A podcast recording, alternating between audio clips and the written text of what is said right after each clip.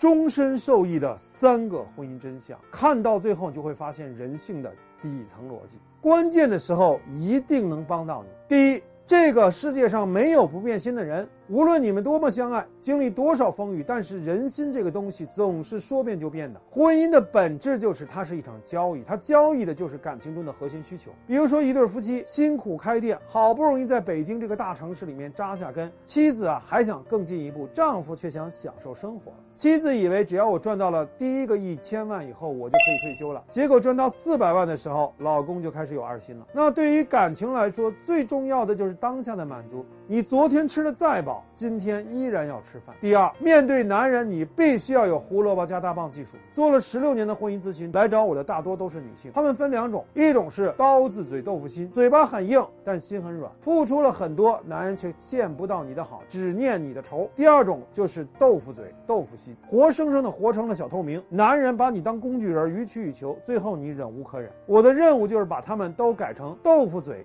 刀子心，也就是说软化。硬说和硬话软说的能力要都具备。女人不能活得像个小白兔一样人畜无害，而是要活得有攻击性，同时要有魅惑性。只有把两者结合了，你就无敌了。第三。